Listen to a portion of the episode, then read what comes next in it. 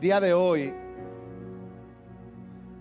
ah, voy a continuar con la segunda parte de la serie que inicié la semana pasada acerca de nuestro Padre, mi Padre. ¿Cuántos saben que tenemos un Padre bueno que nos ama? ¿Verdad que sí? Hoy vamos a ver un poco más al respecto, pero yo quiero que oremos para iniciar. Padre, te entregamos este tiempo en tu palabra. Toma cada palabra que yo hable, Señor. Y que sea tu espíritu hablándonos, Señor. Habla a la necesidad de cada uno. Habla a esas áreas que necesitamos cambiar, transformar de nuestra vida. Padre, en el nombre de Jesús, obra esta mañana. En tu nombre, Padre. Amén y amén. La semana pasada veíamos que en la Biblia se mencionan 276 veces a Dios como un padre. La mayoría de ellas, de hecho solo tres, se encuentran en el Antiguo Testamento. Y veíamos que en el Antiguo Testamento se menciona a Dios como padre, pero padre de una nación. Nada personal, nada íntimo. Pero a partir del Nuevo Testamento esto cambia radicalmente y 273 veces se nos presenta un Dios que es nuestro Padre. La mayoría de estas veces, 192, fue Jesús mismo diciéndonos, tú tienes que ver a Dios como tu Padre. Y la semana pasada hablábamos de cómo Jesús nos habló al respecto y de la intimidad, la cercanía que tenemos con nuestro Padre, un Padre que es bueno y que nos ama. Si no viste la plática de la semana pasada, yo te recomiendo que la visites en nuestras redes. Jesús nos mostró, nos enseñó cómo tener una conexión con Dios. Me gustaría que fuéramos a Romanos 8:15 y dice así, ustedes no recibieron un espíritu que de nuevo los esclavice al miedo, sino que el, sino el espíritu que los adopta como hijos les permite clamar, Abba, Padre, mi papá, mi papito. Esta palabra adopción es algo que casi toda mi vida y, principalmente cuando me casé me ha llamado mucho la atención. Es una palabra que ah, de alguna manera Dios nos ha hablado mucho a mi esposa y a mí respecto a ella. Y cuando un tiempo que empecé a estudiar acerca de la adopción, eh, unos amigos de aquí en la iglesia tuvieron a un bebé. Y cuando tuvieron ese bebé temporalmente, me dijeron algo que se me quedó grabado. Me dice, no te lo puedo prestar, no lo puedes cargar todavía, porque este pequeñito tiene algo que se llama trastorno de apego. Y yo me puse a investigar qué era el trastorno de apego. Y, y el trastorno de apego, según los psicólogos, es algo que sucede muy comúnmente en niños, bebés que han sido abandonados, que han sido dejados por sus padres, que no recibieron el afecto que necesitan. Cualquier niño abusado, abandonado u olvidado les impide este trastorno de afecto por ese abandono de un padre o de una madre les impide establecer vínculos saludables con otras personas. Y David me decía, es que no lo puedes cargar porque él está estableciendo, este bebé que fue abandonado está estableciendo un vínculo conmigo y con mi esposa. Y él tiene que reconocernos. Y se me hizo muy increíble esto. Yo busqué cuáles síntomas hay de, este síndrome, de este trastorno de apego, el primero trastorno de, eh, eh, síntoma de trastorno de apego es dificultad para recibir o mostrar afecto. Un niño que tiene trastorno de desapego batalla para recibir o mostrar afecto. Otra cosa que sucede es batallan para confiar en las personas. ¿Qué causa esto? Que sus relaciones sean superficiales. Y ahorita están todas, mm, ya entiendo. no sean así.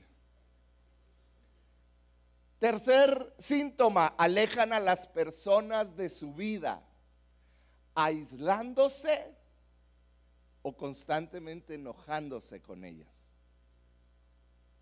Las alejan. ¿Cómo me voy solo? No quiero ver a nadie, no contesto el teléfono, no esto, nada, desaparecí de la tierra. O me enojo para que no me busquen. Uno más, no se sienten dignos de ser amado así que viven con temor a ser rechazados. Estos síntomas del trastorno de apego son muy comunes, se dan naturalmente de un niño en un niño que ha sido adoptado. Porque un niño que fue adoptado originalmente tiene esta sensación de abandono en su vida. Y ellos si no tienen una una terapia adecuada, comienzan a desarrollar este trastorno del desapego. trastorno de desapego. Y, puedo decir que casi cualquier joven o, persona que fue adoptada, cuando llegan a cierta edad, comienzan a preguntarse, ¿por qué será que mi papá, que mi mamá no me quisieron? Casi cualquier persona que es, adoptada, que está pasando por esta situación, tienden a enfocarse en una etapa de su vida. Bueno, ¿por qué no me quiso mi papá o mi mamá?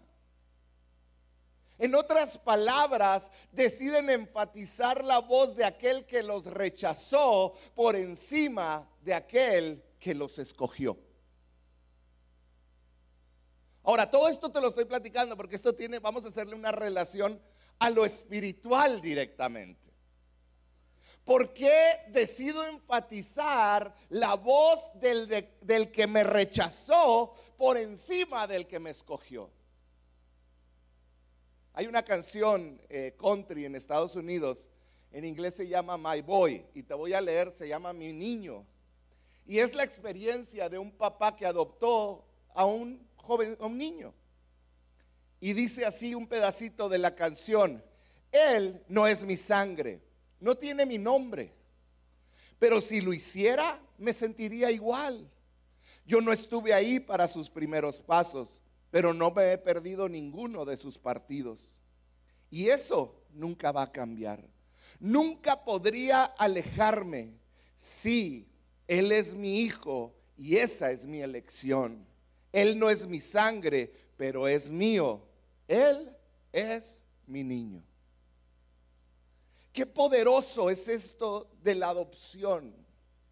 Pero qué poderoso es la batalla que llevamos en la mente o que se lleva en la mente por sentir el abandono y cómo muchas veces escuchamos más la voz del rechazo que la voz de aquel que nos escogió.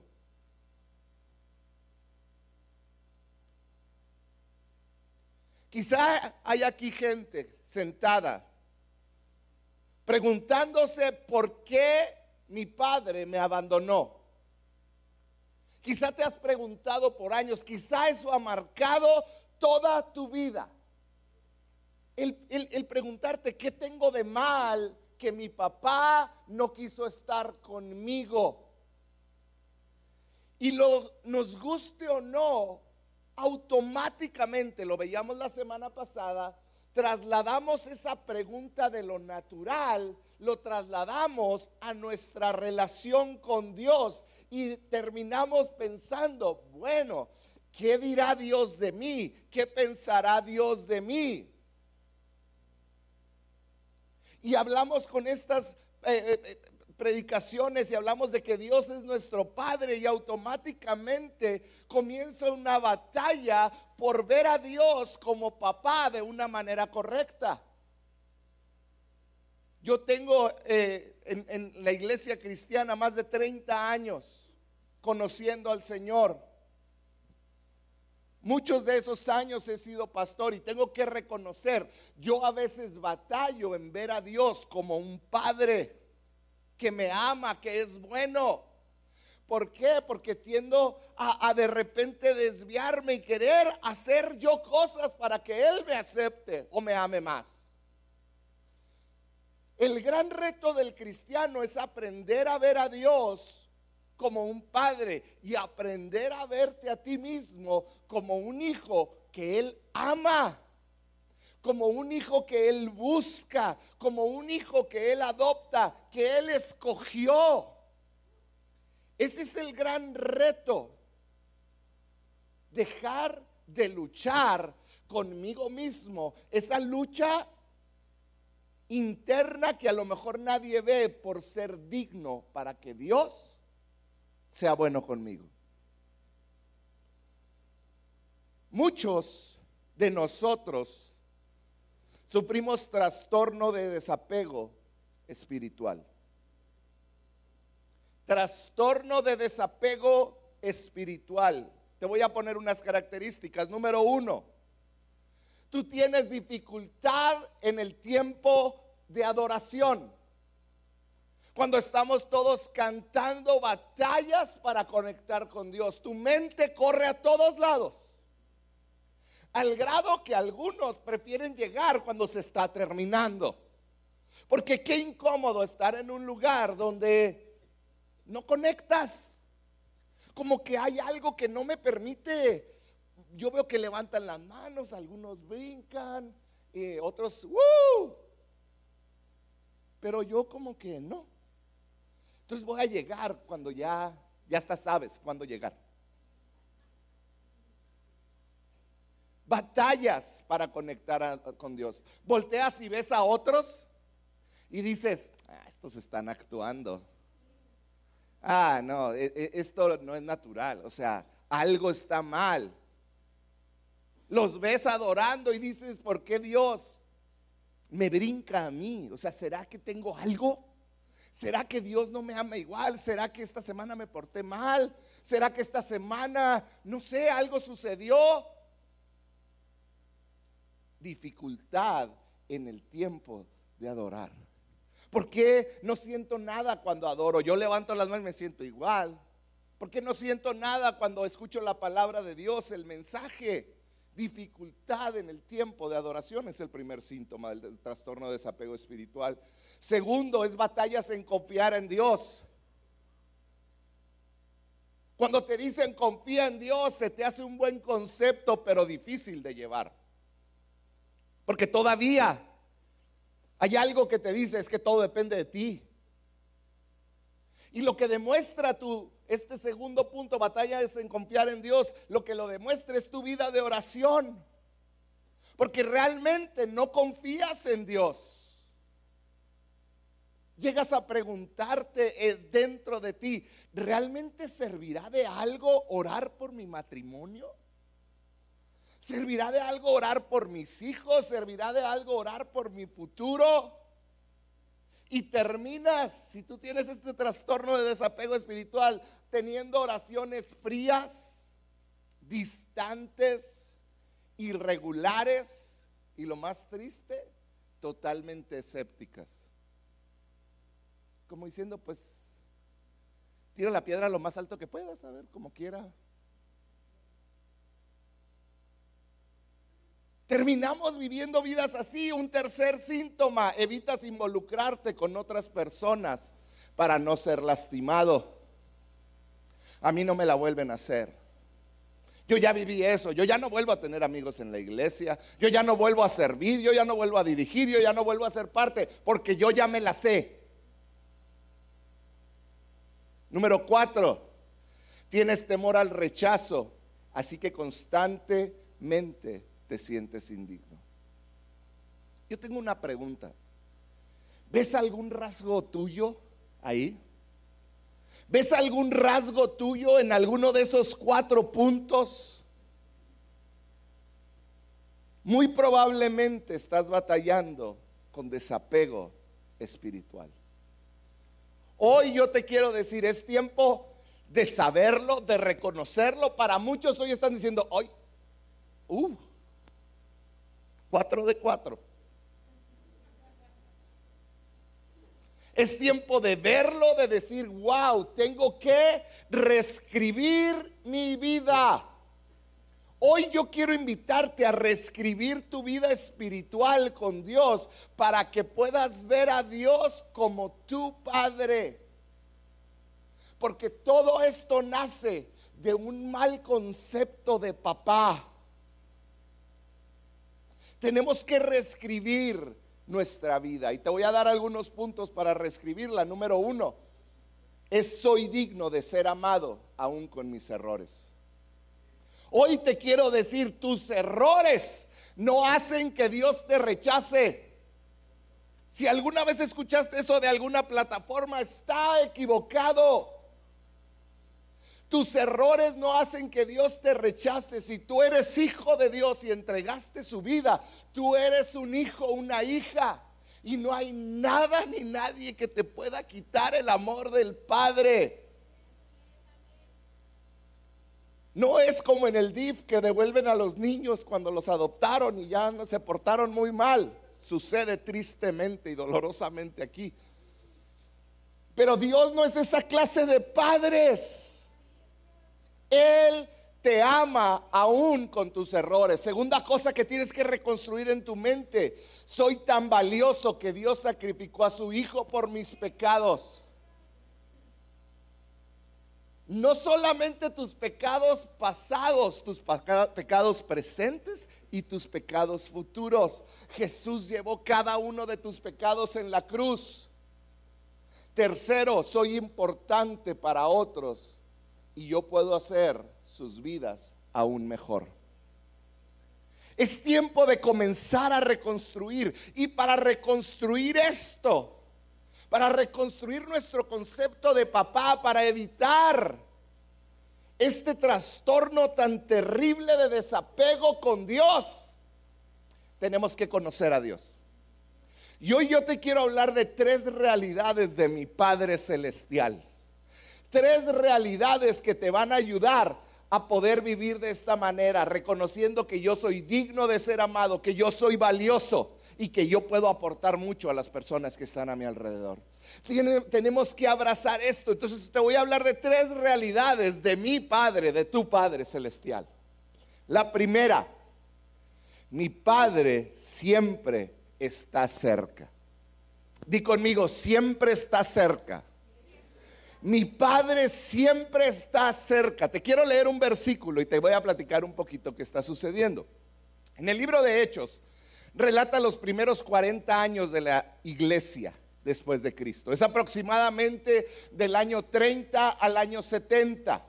Ese es el libro de Hechos. Y en una parte de esta, ya entrado algunos años, Pablo comienza a relatar algo que él vivió en Atenas. Pablo iba itinerante viajando por varios lugares predicando el Evangelio.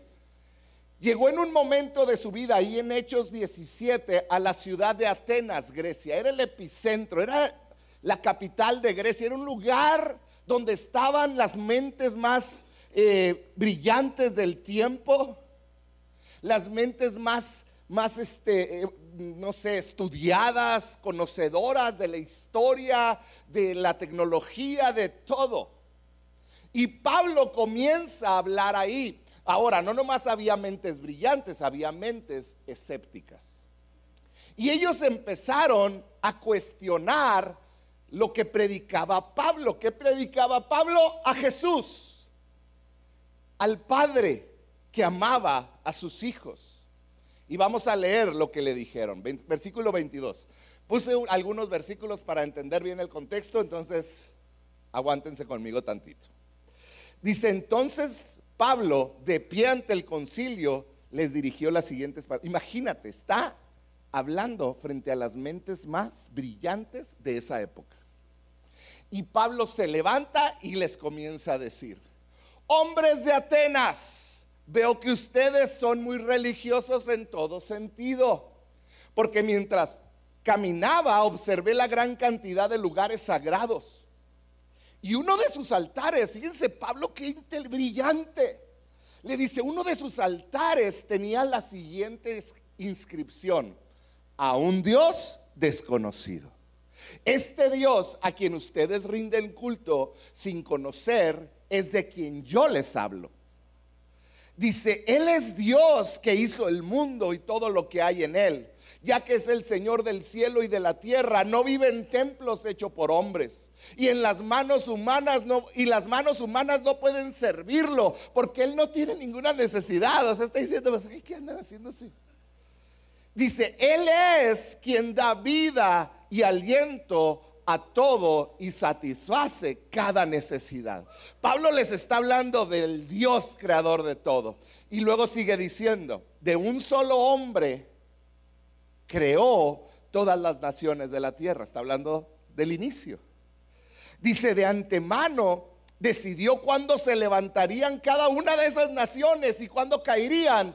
Y determinó los límites de cada una. Les está diciendo en su cara les está diciendo, ese Dios es el que determinó que Atenas, Grecia, existiera. Y hasta donde ha conquistado es porque Dios así lo quiso. Les está dejando bien en claro muchas cosas y les está haciendo referencia a un Dios desconocido que ellos adoran ahí. Dice versículo 27, su propósito era que todas las naciones buscaran a Dios y quizás acercándose a tientas, fíjate esto, lo encontrarán aunque Él no está lejos de ninguno de nosotros. Él no está lejos. Les, fíjate la profundidad de lo que les está diciendo. Les está diciendo, ustedes que andan buscando en lo espiritual, tienen ahí a un Dios que ustedes le pusieron el Dios desconocido porque no lo pueden describir. Es porque Él no habita en un templo. Y ese Dios es el que creó todo y es el que les dijo hasta dónde van a llegar ustedes. Y les está diciendo, Él no está lejos, aún a tientas, aún sin saberlo, han tenido un encuentro con Dios. Pablo está inspirado por el Espíritu Santo a él. Y les está diciendo, no se trata de que tú te acerques a Dios. Él se acerca a ti y aunque tú andas a tientas, Él se acerca a ti para chocarse contigo. Y esa es mi experiencia y la de muchos de ustedes. Él está cercano, lo veas o no lo veas. Y luego Pablo en esta mente brillante que Dios les dio, dice, para que me entiendan lo que les estoy diciendo, voy a utilizar su Biblia, sus filósofos griegos, para explicarles cómo es esto. Siguiente versículo 28. Dice, pues en Él vivimos, nos movemos y existimos. Esa es una frase de un filósofo griego llamado Epímenes. Epiménedes. No apareció ahí, ¿verdad? No. Bueno, esa primer parte que dice, pues en Él vivimos, nos movemos y existimos, es parte de un escrito de un filósofo griego llamado Emínedes. No vayas a decir que Pablo lo dijo. Esa fue un escrito de un griego, de un griego filósofo. Pablo utilizando las palabras de él dijo, Epimínedes lo dijo. En él vivimos, ustedes no lo conocen, pero en él vivimos y existimos.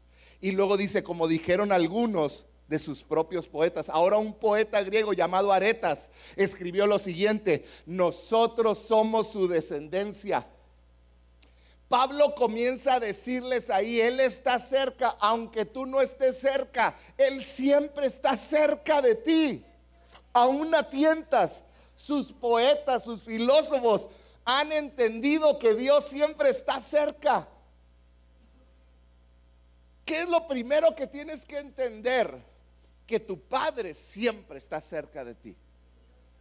Si tú quieres eh, eh, quitar de tu vida este trastorno de vivir ausente espiritualmente, debes entender en tu mente, en tu corazón y en tu espíritu que aún a tientas te has encontrado con Dios, porque Él te está buscando y está esperando encontrarse contigo vez tras vez. Tienes un Padre que te ama, que está cerca de ti. Y yo estoy seguro que cada uno de ustedes han tenido esos encuentros con Dios. En medio de la tormenta o en la calma. En el nacimiento de un bebé o en la pérdida de alguien que amabas. En la paz o en la amenaza.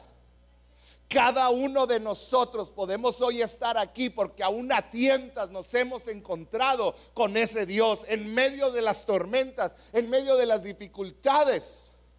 Tú eres su creación y Él está siempre cerca de ti. Siempre. Él está siempre cerca de ti, número uno. Número dos, mi Padre siempre me busca.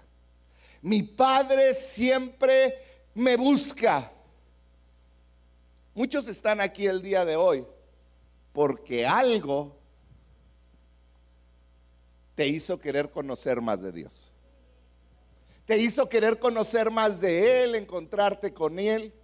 Yo hoy quiero decirte que es mismo Dios, ese sentir de buscar algo, buscar una respuesta, es Dios buscándote. Es Dios persiguiéndote. Fíjate lo que dice Juan 6:40. Dice, pues la voluntad de mi Padre es que todos los que vean a su Hijo y crean en Él tengan vida eterna y yo los resucitaré en el día final. Y luego dice el versículo 44, pues nadie puede venir a mí a menos que me lo traiga. ¿Quién? El Padre que me envió y yo lo resucitaré en el día final. Cuando yo era pastor de jóvenes, era muy chistoso ver esto. Si hay algo que yo presencié es cómo se formaban parejitas, ¿sí? Y se formaban parejitas y de repente ya los veías platicando, jijiji, jajaja, y ya tenías que andar ahí cuidándolos y ahí, ¿no? Todo el drill. Muchos hombres decían esto. No, es que la conquisté y que no sé qué, y tiraban mucho rollo. La realidad es que nada más yo la conquisté, pero ese es otro tema. Pero te voy a decir la verdad que yo veía que sucedía. La verdad es que un día estábamos en una reunión y una chica veía a un muchacho al otro lado y decía, mmm, se hacían así los bigotes. Y luego esta muchacha empezaba a investigar con las amigas quién era aquel. Cuando entendía que era, de repente ella se ponía en el camino por donde él pasaba y se perfumaba. Y de repente el muchacho decía, ay, qué guapa. Y luego empezaban a platicar y ella iba bien arreglada, aunque el otro iba todo chancludo y empezaban a platicar. Y al final, cuando eran novios, me decía el hombre, es que yo la conquisté. Cuando la realidad es que no es cierto, tú eras una presa desde antes y caíste como menso. Esa es la verdad, hombres. Esa es la verdad. Hemos sido casados. Estamos más mensos de lo que creemos. No voy a pedir que levanten la mano, pero yo sé que es verdad. No lo vamos a aceptar nunca en público. Por eso yo dije que nomás mi caso es el distinto. Pero hemos sido presas. De igual manera, el Espíritu Santo es el que te ha buscado a ti. El que tú te hayas acercado a Dios, Jesús lo dijo, no tiene nada que ver contigo. Es tu Padre que te atrae. Es el Padre que con lazos de amor te trae. Muchos creemos que nosotros buscamos a Dios y la realidad es que desde antes de que naciéramos Él ya nos conocía, Él ya sabíamos cómo pensábamos, Él ya sabía qué íbamos a hacer. Él nos ama y Él te ha buscado toda tu vida, toda tu vida. Él no solo está cercano a ti, Él te busca con pasión. Y la verdad es que si tú te sientes lejos de Él, no es porque Él se alejó, es porque tú te has alejado de Él. Es porque tú has dejado de creer. No has querido relacionarte con Él. Fíjate, la palabra adopción en griego quiere decir título de hijo otorgado. Adopción quiere decir, te doy el título de hijo y está con un sello legal que no se podía quitar en aquella época eras hijo, había ocurrido una adopción. En otras palabras, era un padre diciéndole a un huérfano, yo te escogí y te hice mío. Y aquí está el sello que lo comprueba. Nadie te puede decir que no tienes padre. Aquí está el sello que dice que eres mi hijo ni tus fallas, ni tus errores, ni tus pensamientos son una barrera para su amor, para lo que Él ve en ti y Él quiere en ti. Él no solo está cerca, Él te busca y tercero, Él te adopta. Él adopta. Permítame tantito.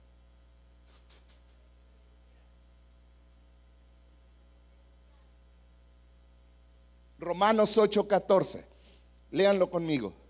Dice, pues todos los que son guiados por el Espíritu de Dios son hijos de Dios. Cuando yo pongo mi fe en Jesús, yo estoy siendo adoptado y ahora soy hijo de Dios. Y ahorita yo te decía, adopción es que un certificado que dice que ahora eres hijo. Eres declarado hijo y está sellado. Cuando tú aceptas a Jesucristo en tu corazón, tú eres declarado hijo. Y dice la Biblia que el, Padre envía al Espíritu Santo a morar dentro de ti. Y ese es el sello de qué cosa? De que eres hijo. Por eso dice, pues todos los que son guiados por el Espíritu de Dios son hijos de Dios. Porque el sello del Espíritu Santo está dentro de ti. Lo veíamos hace unos meses. El Espíritu Santo no te visita y se va. El Espíritu Santo es el sello, es la garantía, así velo, de que tú eres hijo de Dios. De que Él siempre va a estar cerca de ti, de que Él siempre te va a buscar y de que independientemente de lo que hagas, tú eres su hijo. Si tú lo declaraste a Él como Señor, tu salvación está garantizada, tu posición como hijo está garantizada. El siguiente versículo dice, y ustedes no recibieron, comienza Pablo con el negativo para que entendamos, un espíritu que de nuevo los esclavice al miedo. En otras palabras, Pablo estaba diciendo, ustedes no recibieron un Espíritu Santo que los va hacer estar en desapego con Dios. ¿Qué es lo que te hace que tengas ese desapego? Es ese temor que tenemos. Muchas veces vivimos con temor y por eso Pablo dice, no tienes un espíritu que te va a esclavizar al miedo. ¿Por qué? Porque el miedo te separa. El miedo te hace indiferente, el miedo te hace frío, el miedo no te permite recibir amor. ¿Cuántos aquí han vivido con temor de Dios? Hay un temor correcto que habla de reverencia a Dios, de no querer lastimarlo. Pero el temor de, mamá, se oye un grito, ay Dios mío, me va a castigar. Ya me regañaron que me va a escribir el hermano Marino. Pero a cuántos nos enseñaron un Dios que nos da miedo.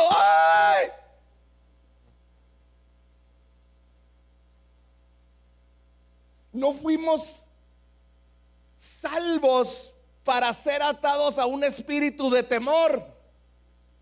Porque el temor nos separa, nos hace indiferentes, nos hace fríos, no nos permite recibir amor, no nos permite dar amor.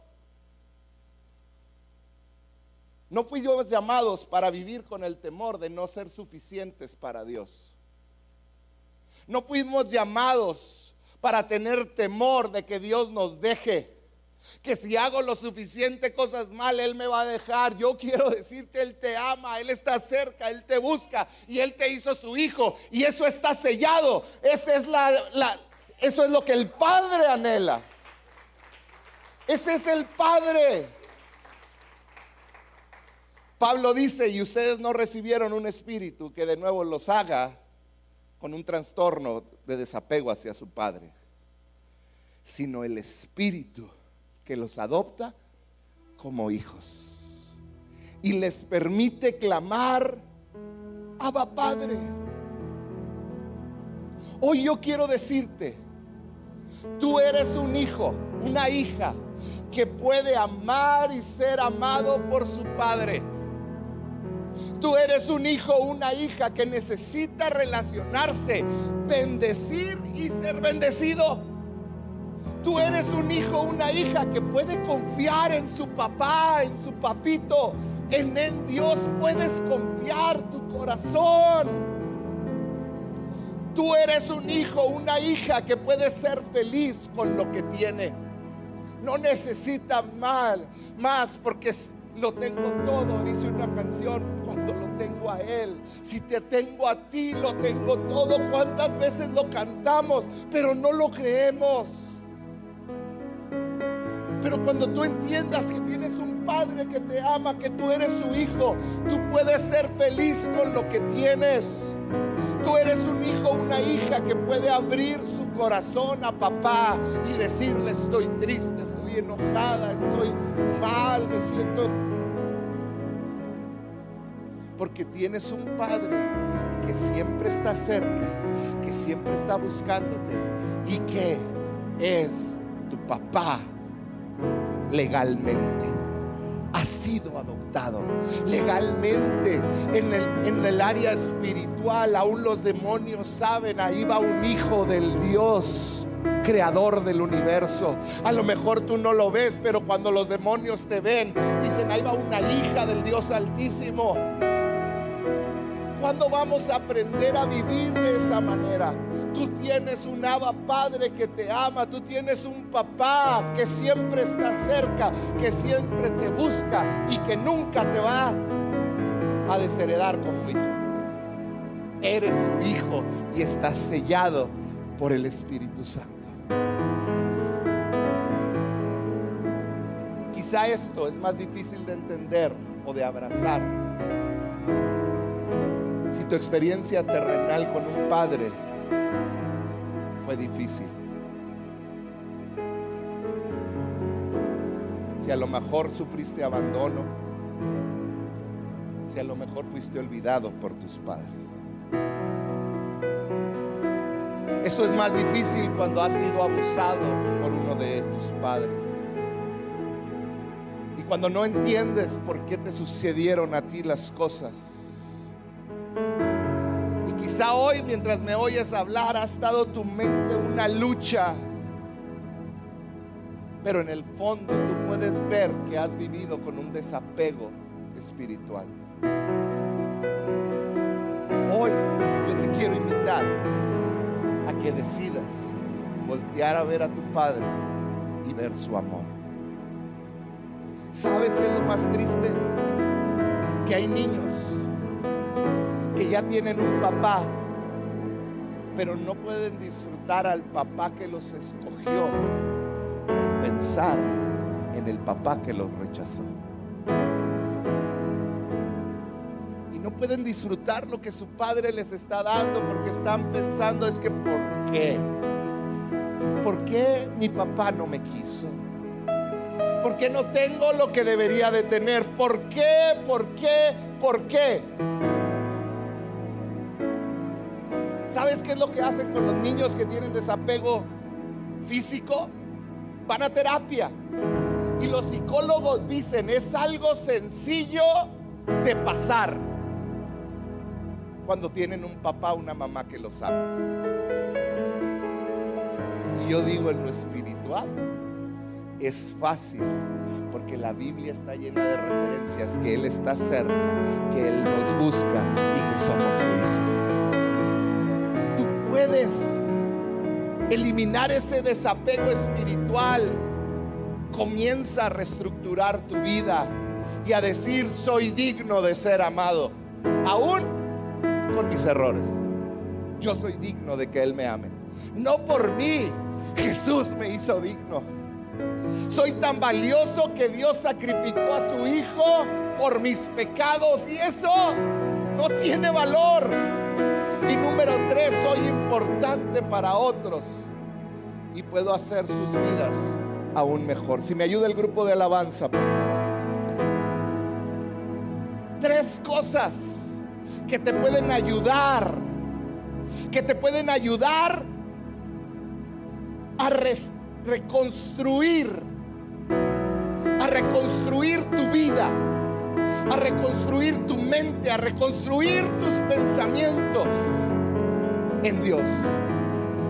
Tú eres un hijo, tú eres una hija muy amada, tienes un padre que siempre está cerca, que te busca y que te ha declarado hijo, hija. Entonces tú puedes vivir feliz, tú puedes vivir en paz, contento, contenta con lo que tienes. ¿Por qué no cierras tus ojos?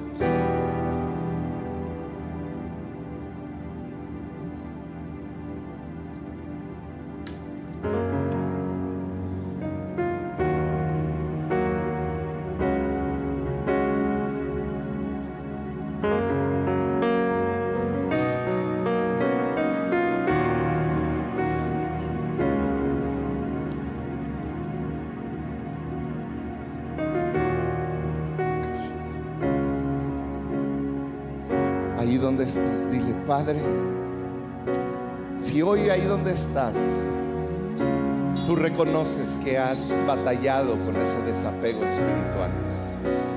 Para ti es difícil adorar. Para ti ha sido difícil el conectar con otros. Ha sido difícil superar tu pasado.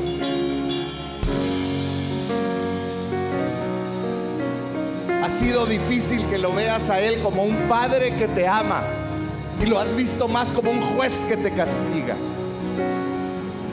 Hoy, ¿por qué no ahí donde estás le dices, Señor, revélame?